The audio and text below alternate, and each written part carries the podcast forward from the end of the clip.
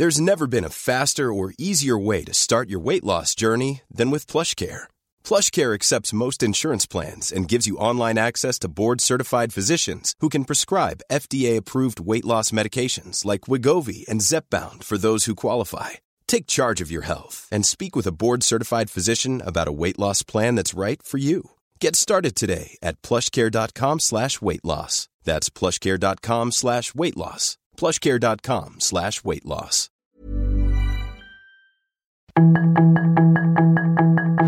Tarde a tarde, lo que necesitas saber de forma ligera con un tono accesible. Solórzano, el referente informativo.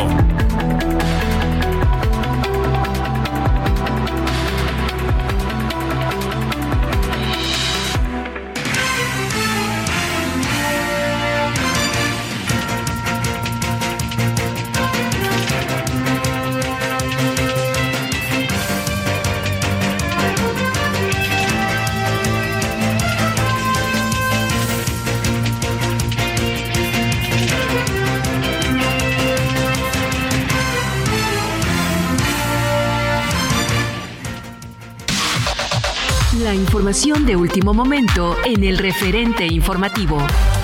Las ceremonias luctuosas para despedir a Miguel Barbosa Huerta, quien murió mientras era gobernador de Puebla, iniciaron durante la mañana de hoy. El féretro de Miguel Barbosa ya es llevado a Casa Aguayo, sede del Poder Ejecutivo. En la sesión de hoy, ante la votación de la reforma electoral, PRI, PAN, Movimiento Ciudadano, PRD y Grupo Plural solicitaron retirar dictámenes del Plan B por violaciones al procedimiento legislativo en la Cámara de Diputados. La mesa directiva respondió que la petición es improcedente, pues cada Cámara del Congreso tiene autonomía de gestión e independencia. Las Comisiones Unidas del Trabajo y Previsión Social y Estudios Legislativos Segunda aprobaron por unanimidad el dictamen que establece que un trabajador podrá tomar hasta 12 días de vacaciones y él decidirá si las toma continuas. Un juez de control vinculó a proceso a Ismael N. y Alejandro N., ex servidores públicos de la alcaldía Benito Juárez relacionados con actos de corrupción en el sector de bienes raíces en la demarcación. Autoridades judiciales dieron a conocer que el impartidor de justicia determinó iniciar proceso penal contra estos exfuncionarios por su probable participación en la comisión de los delitos de uso ilegal de atribuciones y facultades, así como asociación delictuosa. El gobierno federal se encuentra en comunicación con varios grupos de mexicanos que se encuentran en Perú, organizando medidas de apoyo para entregarles alimentos y coordinando esfuerzos para acelerar su retorno al país. El gobierno de Perú declaró estado de emergencia en todo el país por 30 días, lo que implica la suspensión de los derechos de reunión, inviolabilidad del domicilio y libertad de tránsito, mientras evalúa la posibilidad de declarar un toque de queda. La Reserva Federal de Estados Unidos subió su tasa de interés de referencia 50 puntos base para ubicarla en un rango de 4.25 a 4.50%. En Ford Andrade La Viga te tenemos una oportunidad exclusiva. Llévate una Ford Expedition Limited 2022 y una Ford Expedition Max 2022, ambas con blindaje nivel 5. Entrega inmediata. Llama al 5521 284071 para más información o visita nuestra agencia en Calzada de la Viga 1880 Mexicalcingo Iztapalapa 09099 Ciudad de México. En Soriana, solo hoy miércoles 14 de diciembre, aprovecha 2x1 en toda la ropa exterior de invierno, todas las pijamas, todos los sets de copas y juegos de vasos. Además, 30% de descuento en todos los enseres menores y hornos de microondas. Soriana, la de todos los mexicanos. Aplican restricciones. En el referente informativo le presentamos información relevante. Congreso de Puebla despide a Miguel Barbosa con homenaje de cuerpo presente. Vacaciones dignas avanzan en el Senado. Comisiones dan luz verde a los 12 días. Migrantes salen en caravana de Oaxaca ante el cierre del módulo del Instituto Nacional de Migración. Basílica de Guadalupe rompe récord de visitas con más de 12 millones de peregrinos. Gobierno federal se encuentra en comunicación con mexicanos que están varados en Perú. Gobierno de la Ciudad de México recomienda no automedicarse ante enfermedades respiratorias. Declaran estado de emergencia en Perú por 30 días. Joe Biden, presidente de Estados Unidos, firma ley que garantiza el matrimonio igualitario. Reserva Federal de Estados Unidos sube su tasa de interés en 50 puntos base. En Soriana, compra uno y el segundo al 50% de descuento en todas las salchichas de pavo food empacadas y en alimento seco para perro de las marcas Campeón, Beneful y Mainstay. Sí, lleva el segundo al 50% de descuento. Soriana, la de todos los mexicanos. A diciembre 14, aplican restricciones. Solórzano, el referente informativo.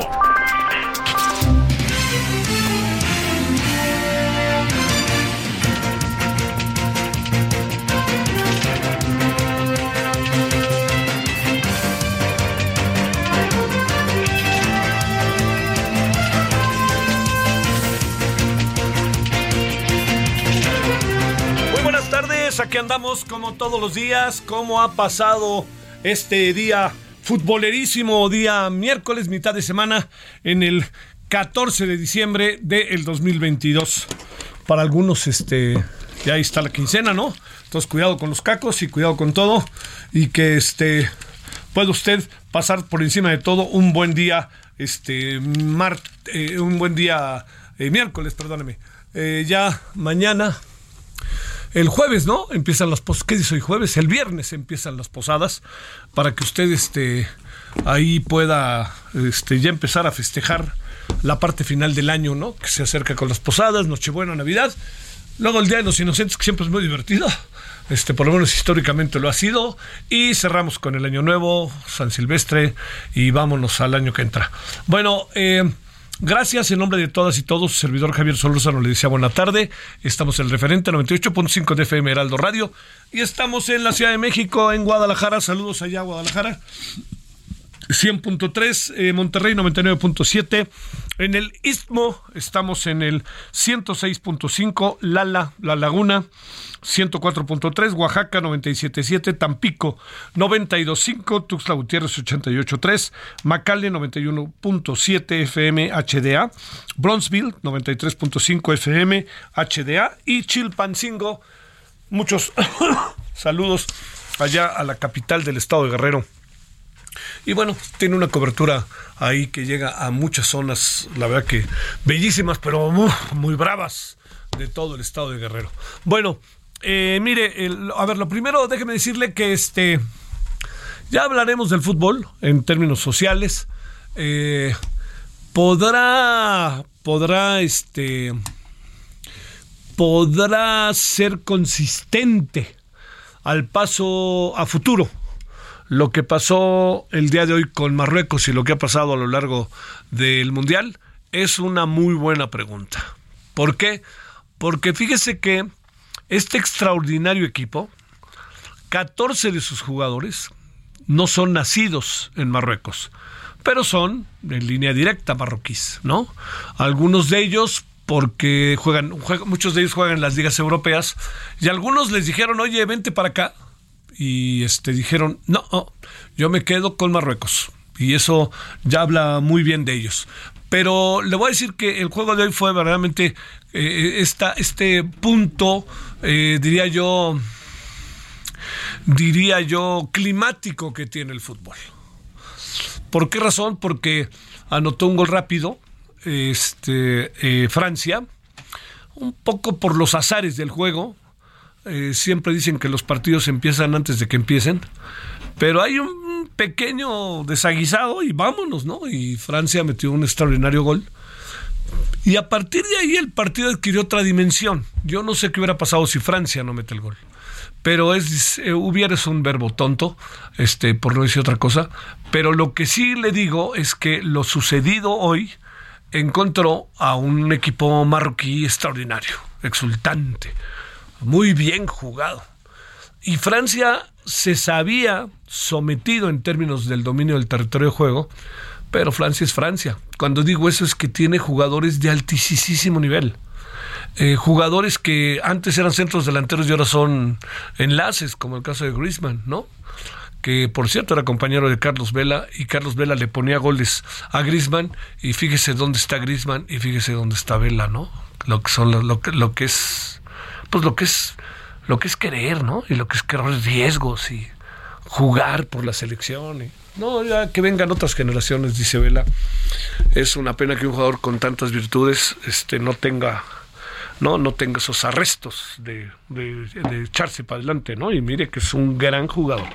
Bueno, todo esto se lo acabo contando porque al final yo creo que ganó quien tuvo un poquitito más de oportunidades de gol. Yo creo que si usted revisa, un poquitito más tuvo Francia. O sea, el resultado no es tan injusto. Es lo que quiero decir. Pero, oiga, qué sorpresa tan grata, ¿no? Después de ver lo que vemos en los mundiales, a los de siempre, etcétera, ver a Marruecos, ya le doy un dato que ahora sí que sí calienta, ¿no? Le voy a dar un dato que calienta. ¿Saben qué lugar quedó Marruecos en el Mundial de México? 1970. Se lo recuerdo. Usted no había nacido, yo sí. Este, y fui al Mundial y vi muchos partidos en el Azteca, en, vi otro en Guadalajara, este, vi un Brasil-Checoslovaquia, maravilloso, ese día peleé, nos dimos cuenta que, que, que era, que él era el que venía por el Mundial. Este, pero pues nomás les recuerdo que Marruecos quedó en último lugar. México 70. ¿Sabe quién quedó en el último lugar del Mundial de Argentina? México. 70, 78. ¿Dónde anda Marruecos? ¿Dónde anda México? Es eh, hoy platicando con gente que le gusta el fútbol, ¿no? Eh, todos y gente que sabe, que vive en el fútbol, cuentan cosas sobre la importancia que tiene hoy lo de Marruecos. Lo de Marruecos hoy es verdaderamente, es padrísimo, chicos, padrísimo. Yo ahora veo, créame, sin pronóstico claro, Argentina-Francia, Francia-Argentina, y sin pronóstico claro, el juego por el tercer lugar. Porque habrá que ver quién está más agotado entre Croacia y, y este y al final eh, Marruecos. Como dicen, este es el partido que nadie quiere jugar y es cierto porque es por el tercer lugar. Pero oiga, estando ahí yo lo quiero ganar, ¿eh? Perdóneme. Tercer lugar del mundo. Puf, puf, No, claro que lo quiero ganar. No, por supuesto. Entonces, viene otro fin de semana deportivo, futbolero y se acaba. Y mientras nosotros acá con nuestro fútbol, dando pena. Los Pumas jugando en CEU a duras penas empatan. El entrenador no lleva ni un mes y ya están gritando fuera puente. Nunca pensé que lo debieran contratar. Luego el Toluca y el no, no, no, no, no. Y no, y es que ahora sí ya estamos de vuelta, de vuelta. Su mamá también. Vamos a regresar porque hay olvido. Pero el fútbol o sea, yo, yo estaría en otra dinámica sabiendo que México va a ser sede del Mundial 2026. No lo hagan por la tele, no lo hagan por su dinero, háganlo por una afición que es verdaderamente fiel, leal. Vea usted cómo se comportaron en Qatar, vea usted cómo se han comportado en Rusia. Uno lo ha podido ver, ha sido partícipe. Colorín colorado, punto.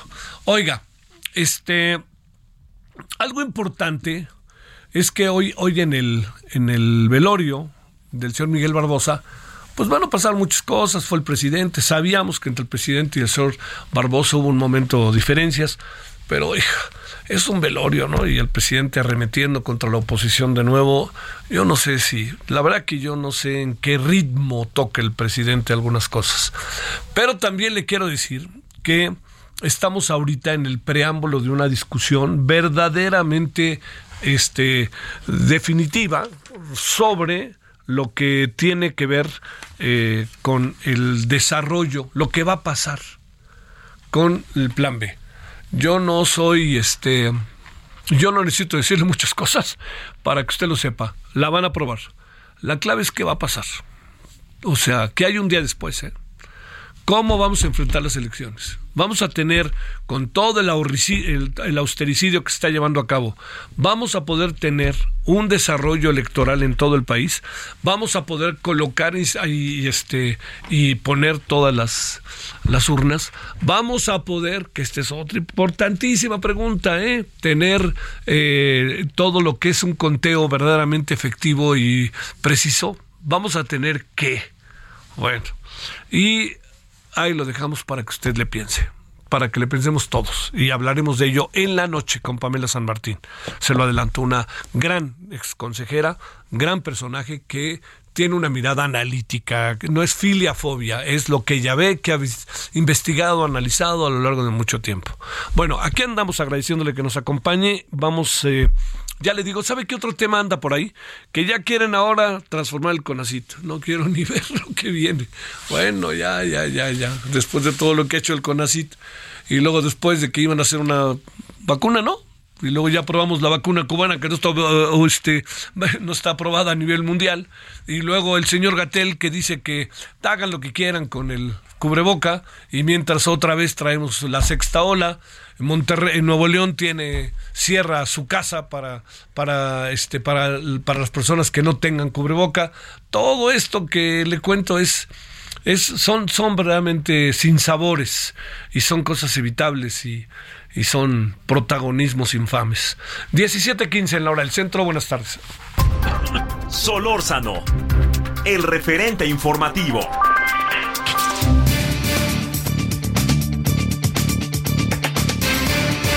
Entonces, en el 14 de diciembre de, de este 2022, Gracias que nos acompañe. Estamos en el referente 98.5 de FM. Bueno, eh, ya le contaré al ratito, si no le importa, eh, ya le contaré en un ratito cómo va el tema en el Senado. Pero por lo pronto, Jesús Carrillo es director de Economía Sostenible del Instituto Mexicano para la Competitividad. Bueno, aquí es interesantísimo lo que pasa. Le voy a decir por qué.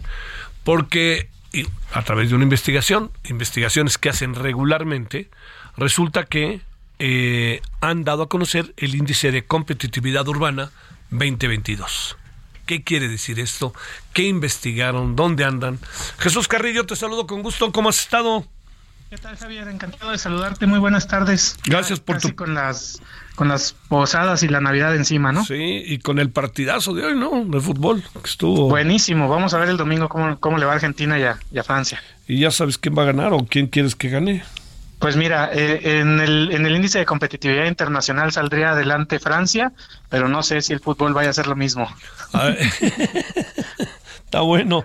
Oye, y en el índice de pasión. En el índice de pasión, sin duda, el argentino gana, pero por mucho, Javier. Sí, sí, sí. Oye, he, estado viendo este las calles en Córdoba, digo, fotografías en Buenos Aires. Qué bárbaro, hombre. Qué hijo. Hasta parece que ya ganaron, ¿no? Es una pasión desbordada siempre, ¿no? Siempre. Impresionante. Bueno, a ver, vamos a lo nuestro. Eh, ¿Qué es índice de competitividad urbana 2022? ¿Quiénes están y quiénes no están? Como ahora mucho que se usan estas fechas, ¿no? ¿Quiénes están, este, eh, quiénes están in y quiénes están out? Completamente. Y pues justo lo que mencionabas de esta pasión en, Córdoba, creo que da, una buena entrada a todo este tema de cómo se vive en las ciudades, con qué tanta, con qué tanta calma, con qué tanta pasión se pueden, se pueden vivir. Mira, nosotros en el INCO estudiamos 69 indicadores de 66 ciudades, ciudades mexicanas. En estas se acumulan 6 de cada 10 mexicanos y se producen casi el 85% del Producto Interno Bruto. Entonces, ¿qué es lo que nosotros hacemos? Hacemos un seguimiento de las eh, de la capacidad que tienen las ciudades para generar, atraer y retener talento e inversión. Eso es la competitividad.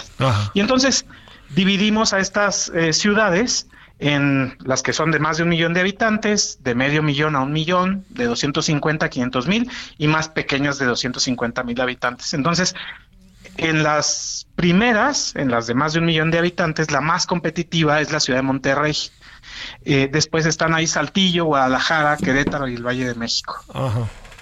Eh, al final de esta tabla están Toluca y Cuernavaca, eh, luego, si me paso a las medianas, están Mazatlán y Culiacán, y en el fondo está Cuautla. Más pequeñas son Los Cabos y Piedras Negras, que son muy competitivas, y Chilpancingo, Cárdenas y San Francisco del Rincón, Guanajuato, son menos competitivas. Oye, a ver, ¿cuáles son eh, la metodología que utilizan? ¿Cómo poder medir todo esto?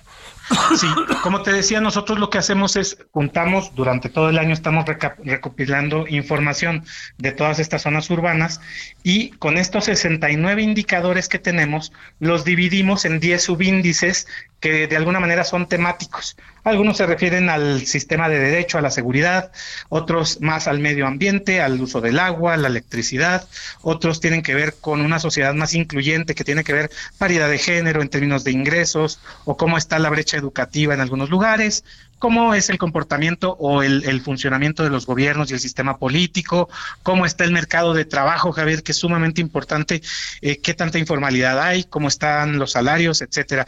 Y finalmente, pues algunos que se refieren más bien a infraestructura, a infraestructura de telecomunicaciones, a infraestructura de transporte, de relaciones internacionales como aeropuertos o puertos, etcétera. Entonces son más o menos, eh, están divididos en 10 temas y son más o menos de este tipo algunos de ellos. Oye, eh, ¿qué es lo que hace que las algunas ciudades este, digamos, supongo que aquí pasamos por temas de políticas públicas, pasamos por este por eh, aliento a la inversión privada, por apoyos a los micro, pequeño y medianos empresarios. ¿Cómo funciona esto en términos de los que les va bien? Sí, totalmente tiene que ver con políticas públicas, Javier. Desde luego que la sociedad va construyendo sus ciudades, pero las políticas públicas son fundamentales y más en las ciudades, porque pues ese es el primer contacto que tenemos todos con lo público. Entonces, te lo voy a, te lo voy a poner con un ejemplo que me parece muy claro, este, que es Guadalajara. El Estado de Jalisco en 2013 creó una Secretaría de Innovación, Ciencia y Tecnología y desarrolló varios programas para poder desarrollar más ideas y eh, ir incrementando el número de patentes en, en, este estado, que desde luego mucha de la actividad se concentra en la, en, la, en la zona metropolitana de Guadalajara. Entonces, si tú observas la tendencia que ha tenido en la solicitud de patentes en el tiempo a partir de 2013 es impresionante. ¿Qué hicieron? Se juntaron con el sector productivo, se juntaron con la academia, juntaron eh, órganos gubernamentales y se pusieron a trabajar. Otro, otro ejemplo es el de Saltillo, que ha ido mejorando mucho en general la seguridad en este estado y Saltillo actualmente, aunque está, si tú pues te fijas, está no, no tan lejos de algunas ciudades problemáticas en términos de, de homicidios, por ejemplo, y Saltillo, sin embargo, es la ciudad que menos homicidios por, eh, por cada 100 mil habitantes tiene. Entonces, es, son algunas políticas públicas que van ayudando al desarrollo. Desde luego hay otros lugares como Querétaro o como Chihuahua, donde el desarrollo de ciertos sectores, por ejemplo en Querétaro y, todo el, el clúster de industrias aero, aero, aeroespaciales, se ha ido desarrollando desde hace muchos años. Entonces, son algunas cosas que van haciendo atractivas a estas ciudades para la inversión y desde luego también para desarrollar más talento o traerlo de fuera. Ahora, ciudades mínimo, ¿qué cantidad de habitantes?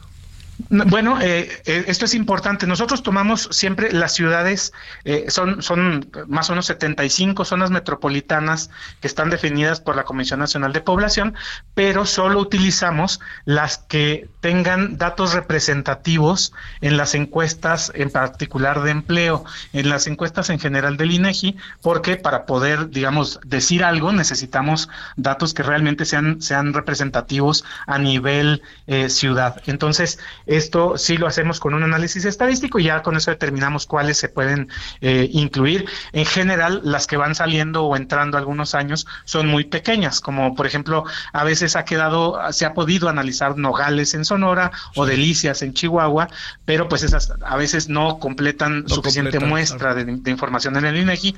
Hay otras que definitivamente están presentes todo el tiempo, como Monterrey, Guadalajara o el Valle de México. ¿Qué pasa con la calidad de vida de la gente?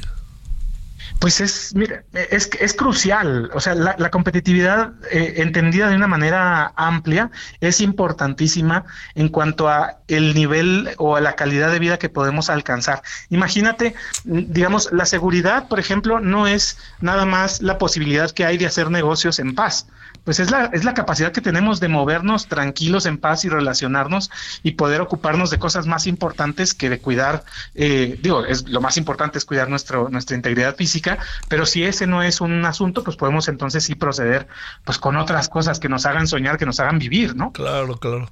¿Cómo conocemos este estudio? Finalmente, Jesús. Este estudio lo encuentran en nuestra página de internet, como todo lo que hacemos en www.imco.org.mx o nos pueden seguir también en nuestras redes sociales, Javier, arroba IMCOMX.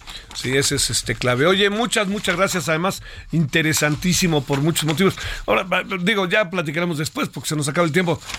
De repente uno piensa centros turísticos a los que les va muy bien, pero pues tienen las dos caras, ¿no? Ahí está la competitividad y tú ves lo que pasa en la costera y es cosa de que camines tres cuadras adentro y ya ves cómo está el hacinamiento de los propios trabajadores. Pero bueno, ya será ocasión de otro, de otro, ya será momento para que, otro momento para que hablemos de ellos, si te parece.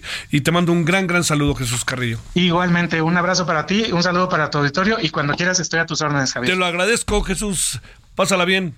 Igualmente. Pausa.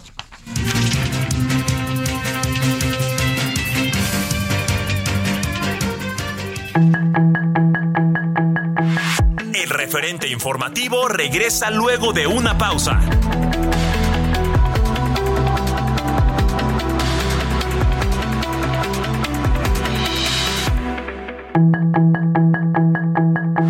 Estamos de regreso con el referente informativo. Ever catch yourself eating the same flavorless dinner three days in a row? Dreaming of something better? Well, HelloFresh is your guilt-free dream come true, baby. It's me, Gigi Palmer. Let's wake up those taste buds with hot, juicy pecan-crusted chicken or garlic butter shrimp scampi. Mm. Hello Fresh. Stop dreaming of all the delicious possibilities and dig in at HelloFresh.com. Let's get this dinner party started.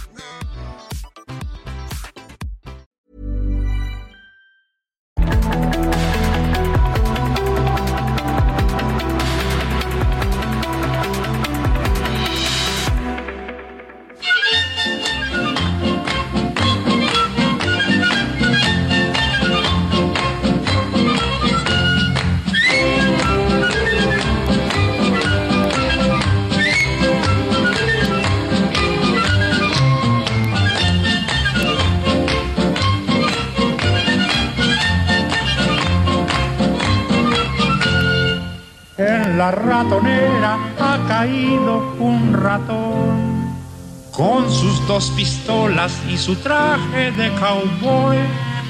Ha de ser gringuito porque siempre habla inglés, jamás de ser güerito y tener grandes los pies. El ratón vaquero sacó sus pistolas, se inclinó el sombrero y me dijo a solas.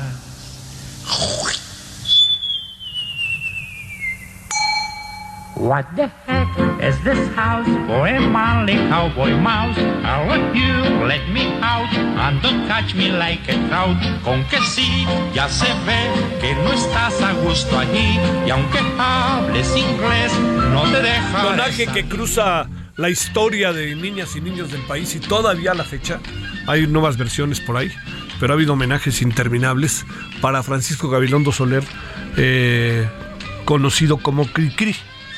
Eh, en un día como hoy, el 14 de diciembre de 1990, falleció de una eh, enfermedad cardiovascular. un tipo ingenioso, yo tuve oportunidad de conocerlo, ingenioso, serio, ¿no? Para lo que cantaba a los niños. Yo lo conocí como quizás muchos de mi generación, saliendo en la televisión, en el canal 4, que, creo que era, que cantaba ya los niños, se sentaban a su alrededor y Cricri entre que cantaba y platicaba con ellos, intercambiaba opiniones. Bueno, un hombre ingenioso, ¿eh? muy ingenioso además. Le quiero decir es Cricri, que hoy cumple años de haber fallecido. Tras las fuertes rejas que resguardan la prisión, de haber fallecido en 1990 implorando compasión. Dijo el muy ladino que se va a reformar. Y aunque me hable en chino, pues ni así lo he de soltar. El ratón vaquero tiró dos balazos, se chupó las balas y cruzó los brazos. Solórzano, el referente informativo.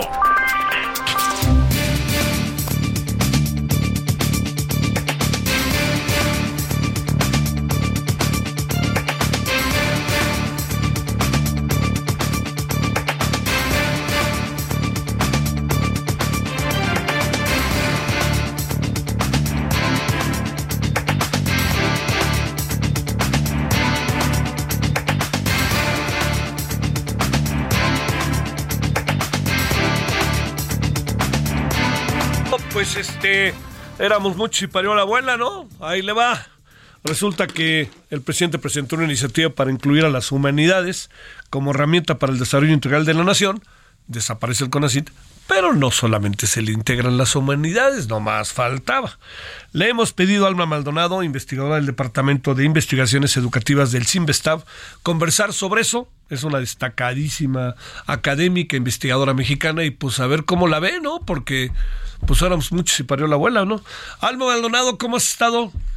Hola, querido Javier, muy buenas tardes. Buenas tardes a tu auditorio. A ver qué significa esta este bueno no sé cómo hacerlo pues desaparece el CONACID y, reaparece el CONA y hay está humanidades que no se mencionan pero se tendrán nuevas siglas. Ve a saber y, y, van a decir que sí de qué se trata qué piensan los académicos cómo ves bueno son varias cosas que decir Javier. Lo primero que diría es que las humanidades siempre han sido parte del sistema de ciencia tecnología e innovación. Ajá.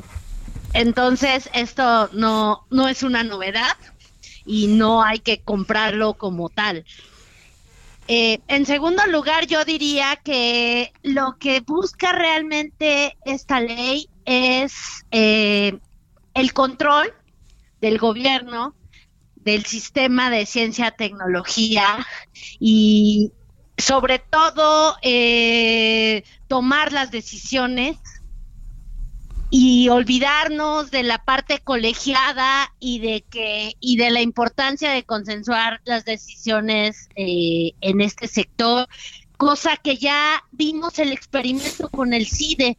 Me parece que es muy importante tomar en cuenta esto que el CIDE ha sido este esta punta de lanza en cuanto a lo que quiere hacer el CONACID con los distintos centros de investigación este viernes, como sabes, se va a modificar, se van a modificar sus estatutos para que eh, la mayoría de las decisiones puedan ser tomadas eh, por parte del gobierno y de y de las secretarías afines a este. Entonces creo que por ahí va mucho el cambio que nos quieren vender y también decir que esta ley eh, debió de haber sido propuesta hace eh, dos años, en el 2020 era el plazo que tenía el CONACYT para presentar su proyecto de ley. No es el único, tenemos otros cuatro que ya se presentaron por parte de distintos grupos parlamentarios y varios colectivos. Entonces son cinco proyectos de ley que tendrían que ser dictaminados y a partir del cual, de los cuales se presente un solo proyecto de ley eh, sustentado, consensuado, etcétera, eso me refiero sería lo ideal en este momento. Dicho de otra manera, la propuesta que está hoy sobre la mesa, Alma Maldonado, ¿qué hace diferente del CONACIT?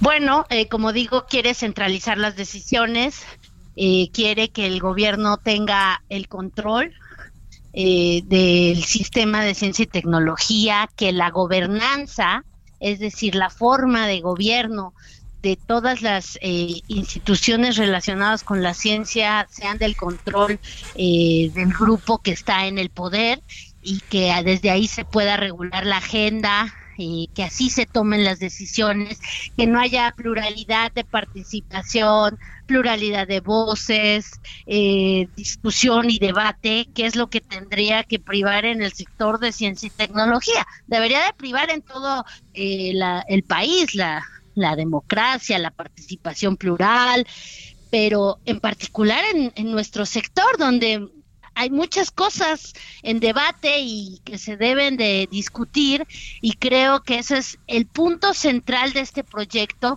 No nos va a dar un mejor sistema de ciencia y tecnología en caso de aprobarse, no nos va a dar un sistema fuerte en la innovación, en el desarrollo científico del país.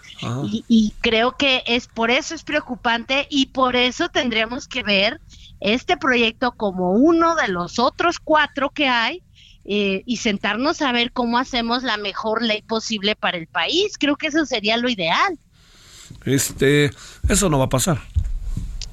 Eh, sí, me parece que no va a pasar si nos atenemos a cómo se ha regulado hasta ahora el sistema, cómo se ha comportado la directora del CONACYT, eh, lo que va a pasar este viernes en el caso del CIDE, etcétera, ¿no? Pero es, es, es una lo pena. Que, lo que está pasando hoy en el Senado, lo que, lo que está pasando hoy en el Senado. Claro, y te pongo un ejemplo, Javier. Este, la ley actual eh, exige que se destine 1% del Producto Interno Bruto a la ciencia y tecnología en el país. Eso es algo que nunca se ha alcanzado. Ahorita estamos como en el punto 30, 35. O sea, nunca hemos podido llegar a ese 1%, pero por lo menos estaba esa meta como un, un lo, tratar de, de llegar hacia allá. Y ahora eh, eso se borra de esta propuesta de ley, no hay un mínimo con el que podamos decir, bueno, tratemos de llegar hacia allá, un marco general, digamos. Ahora, este, ese tipo de, de, elementos se elimina de la propuesta de ley que nos presentaron el día de ayer eh, el Ejecutivo Federal para la Cámara de Diputados. Este, a ver, déjame preguntarte, Alma, el, el tema, este, eh, como tal, está, eh, digamos, uno, uno sabe que el terreno de las ideologías anda en todos lados, ¿no? Pero uno presume también que la ciencia tiene un manejo distinto, metodológico, con objetivos, investigación, debate, etcétera. Eh, aquí ante lo que estamos es ante de nuevo una, una, severa crítica, algo que llaman la ciencia neoliberal o algo parecido, ¿no? Sí, bueno, el proyecto que se presenta está cargado de ideología y de muchos aspectos que no se sostienen con los datos, Javier, sí. lo cual es muy preocupante, ¿no? Que se que se mencionen y se justifiquen y se eh, y se hagan ¿no? se hagan señalamientos que, que son falsos o que no son eh, realmente, eh, que no reflejan la realidad. Entonces, eh, creo que esa parte ha estado presente, la hemos escuchado por parte de la directora del CONACYT todo el tiempo, sus adjetivos, ¿no? Y, y creo que eso no ayuda, eso va a ser un obstáculo más en el debate. Yo creo que lo, lo importante sería pensar en cuál es la mejor ley posible para el país, cuál es la mejor ley posible que nos va a permitir que la ciencia y la tecnología y la innovación sean palancas de desarrollo en este país, que no destruyamos lo que ya estábamos haciendo bien y que por supuesto corrijamos lo que haya que, que corregir. Pero sí, lamentablemente todos estos adjetivos van a ser un obstáculo en el debate y ojalá no nos desvíe de lo principal que tendría que ser cómo proponemos una mejor ley para el país. ¿Qué va a pasar para cerrar, Ana Maldonado, con los otros prospectos, con los otros proyectos que se presume están en la Cámara? ¿La Cámara de Origen es el Senado o la de Diputados? No, es de Diputados donde presenta el Ejecutivo. Ahí hay otra ley que presentaron los cuatro partidos de oposición de manera conjunta, entonces ahí son dos proyectos de ley eh, completos. Y en el Senado tenemos otros tres proyectos de ley. Y también quisiera recordar, gracias por la pregunta, Javier, eh, que se supone que iba a haber una comisión bicamaral ajá, para trabajar ajá, el proyecto sí. de ley. Y creo que con este paso que toma ayer el Ejecutivo Federal de presentarlo solo a diputados y de presentarlo eh, ya, ¿no? Eh, justo por cerrar el periodo ordinario de este año, pues este eh, altera un poco esos esos procesos eh, que donde se buscaba que fuera de manera conjunta porque ya hay como digo estos estos cuatro proyectos presentados más otras 44 iniciativas de cambios menores a la ley o a la ley orgánica del CONACYT. Entonces es un trabajo que va a requerir mucho análisis, y mucha sistematización y lo que esperamos pues es que haya un parlamento abierto, claro. que se escuchen todas las voces y esto que pase pues a partir de febrero que inicia el siguiente periodo legislativo. ¿Te suena para Fast Track? Ojalá que no. Es demasiado importante el tema como para que lo pasemos así, pero como ya lo has dicho también, querido Javier, este, hemos visto en otros ámbitos que, ha pasado esto, pero esperemos que en este caso se escuchen, se analicen todas las propuestas, eh, haya eh, un espacio de debate y haya apertura para mejorar el proyecto que ya se presentó con los otros cuatro que ya están también en las cámaras. Este, híjole, híjole, qué, qué cosa, qué cosa. Oye, eh, y lo quieren antes de que acabe el sexenio, no más faltaba, ¿no? Bueno, sí, como te digo, ya llevamos de retraso dos años. El próximo año van a ser tres. Eh, esto se debió de haber hecho porque fue parte de, de un artículo transitorio cuando se reformó el artículo tercero. Entonces, pues, este, yo, yo creo que eh, si hay, si hay esta disponibilidad de escucha, pues podríamos tener una muy buena ley. Sería ideal. Ya pasó, Javier. Tampoco es imposible. Pasó con la Ley General de Educación Superior. Sí, claro. Que fue aprobada por consenso. Entonces, yo creo que en temas así, temas que, que, son tan relevantes para el para el desarrollo del país, se debería de hacer este esfuerzo de tratar de hacer algo conjuntamente y, y pluralmente. A ver, para cerrar te diría, Ana Maldonado, lo, lo, que me inquieta, digamos, yo creo que hay el ánimo en muchos legisladores, ellas y ellos, de un tema de esta relevancia, llevarlo a un parlamento abierto, pero oye, el parlamento abierto de la reforma eléctrica Uf, no, no sé qué decirte y mira que participé en él. El Parlamento abierto de la reforma electoral, ya estás viendo. Híjole, no sé qué. No, no, no, no. Este, de repente quisiera pensar que trascienden, pero pero estamos teniendo experiencias que no acaban por, por fructificar. Yo quisiera pensar que deberían de fructificar en función de lo que andamos. A ver, nomás para cerrar, ¿qué piensas sin pesimismos? Créeme que no, no soy pesimista de mi parte. Sí, yo creo que el Parlamento abierto, Javier, es un paso y es uno de los eh, espacios que debe de abrirse, ¿no? Para, para el diálogo, pero no es suficiente. Eso tiene que quedar de manifiesto y quedar eh, concretado ya en las redacciones que se hagan de la ley, ¿no? Y para eso sí se necesita una voluntad política que desafortunadamente no hemos visto en la mayoría de los casos, pero insisto, sí ha podido pasar y vamos a hacer todo lo posible. Muchos sectores académicos y de la ciencia, las instituciones de educación superior, pues porque eso pase en esta ocasión, ¿no? Ojalá, ojalá. Bueno, batallemos, no hay que bajar la guardia. Exacto. Pero pues muchas gracias por el espacio, Javier, y un saludo al auditorio. Adiós, Alma Maldonado, investigadora del Departamento de Investigaciones Educativas del CIMESTAF. Ojo con lo que puede pasar el viernes en el CIDE. ¿eh? Es que fíjese, uno, uno eh, como, como generación, le diría inmediatamente el 68, todos los que pertenecíamos a esa generación, que nos dedicamos a, este, la academia durante algún tiempo, otros que militaron en organizaciones partidistas, etcétera, pues entendíamos que, que íbamos a debatir todo. ¿Por qué? Pues porque veníamos de la imposición. Y eso se convirtió en una forma de vida. Esa es la democracia, ¿no? Entonces de repente llegamos a la parte que suponemos climática de la democracia y resulta que no se debate, resulta que va el llamado decisiones rápidas o fast track, resulta que se pone sobre la mesa una ley de CONACID, ciencia y tecnología, y se pasa a echar la bala la ley, y este ya se echa y ni siquiera discuten ni debaten resulta que viene una reforma electoral y veníamos todos de discutir y debatir, de entrar para hacer planes y programas de estudio, para que los partidos políticos de izquierda se detuvieran y tuvieran farragosas y largas discusiones con tal de poder llegar a acuerdos, pero sobre todo escuchar a todos. Y acabamos llegando así, yo no me imaginaba el futuro, la verdad. 17:48 en hora del centro.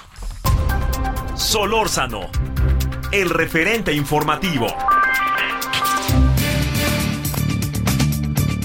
Bueno, ¿qué pasó hoy a las 13 horas en la hora del centro con el fútbol? Le hemos perdido, le hemos pedido a Hugo Sánchez Cudiño, investigador de la UNAM FES Aragón, especialista en temas de fútbol, que el otro día mi queridísimo maestro, lo escuché largamente en una conversación padrísima que tuve en Radio UNAM. El otro día, creo que era como la una de la tarde, por ahí así. Este, escuché largamente sus opiniones, que me parecieron como siempre atractivas, divertidas, entretenidas, profundas. ¿Cómo estás, Hugo Sánchez Cudiño? Eh, maestro Javier Solórzano, un abrazo, gusto en saludarte nuevamente.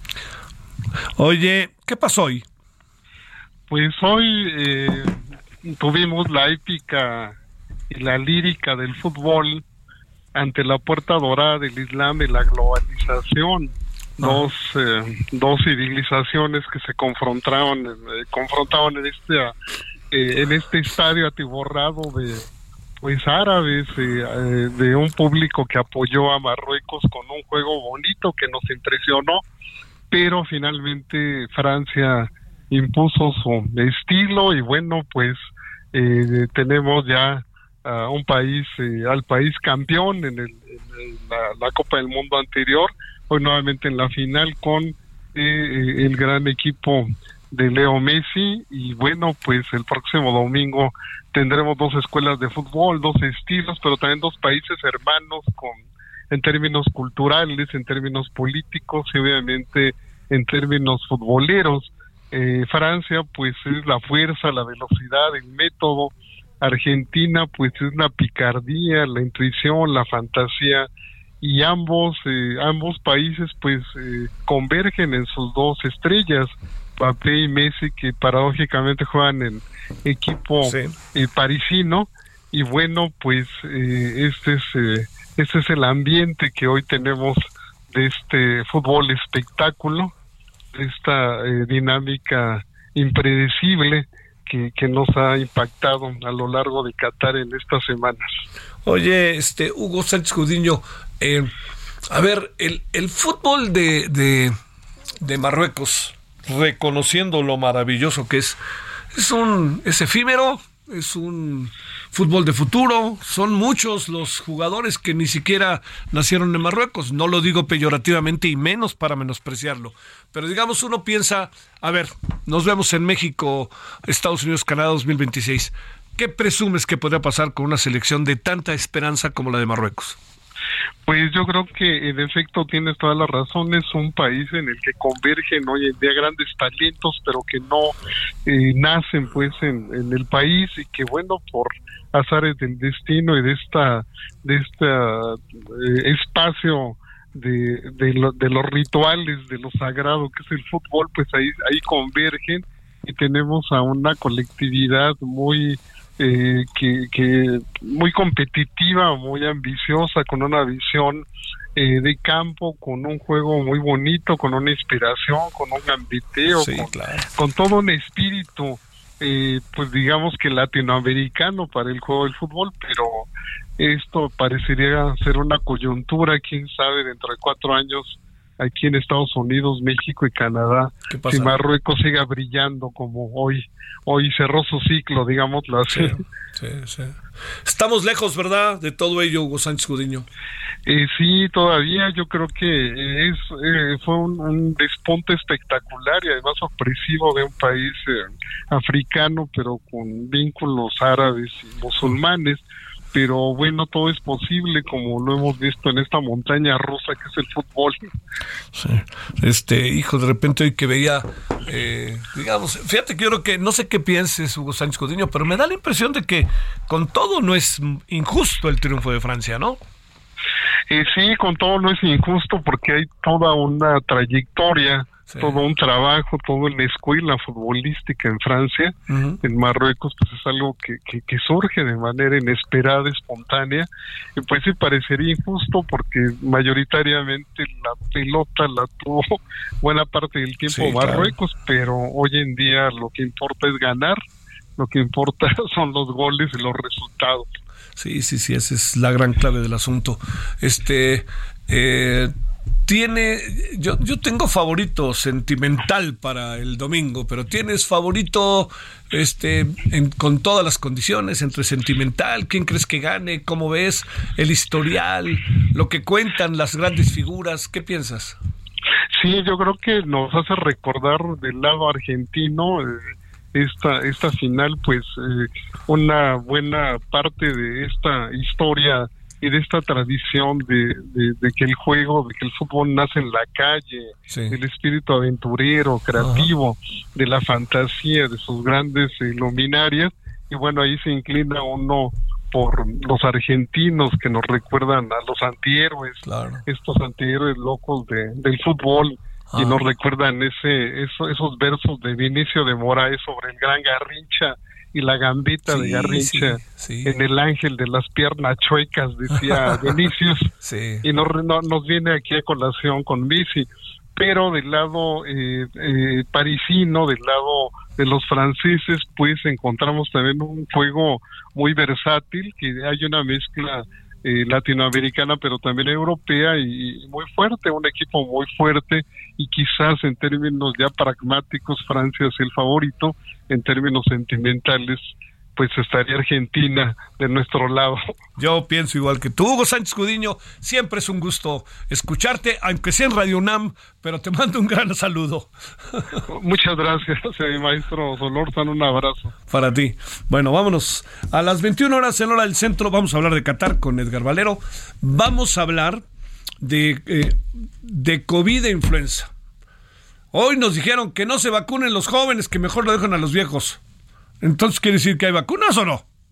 Porque debería haber para todos, ¿no? Que no usen cubreboca, que hagan lo que quieran. Híjole, señor López Gatel. Bueno, pásela bien hasta las 21 horas en hora del centro, Heraldo Televisión, referente. Allá nos vemos.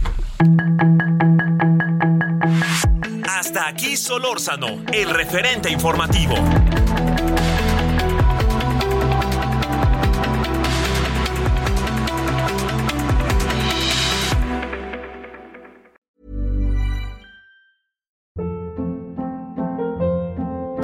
Hold up. What was that? Boring. No flavor. That was as bad as those leftovers you ate all week. Kiki Palmer here, and it's time to say hello to something fresh and guilt-free. Hello Fresh. Jazz up dinner with pecan-crusted chicken or garlic butter shrimp scampi. Now that's music to my mouth. Hello Fresh. Let's get this dinner party started. Discover all the delicious possibilities at hellofresh.com.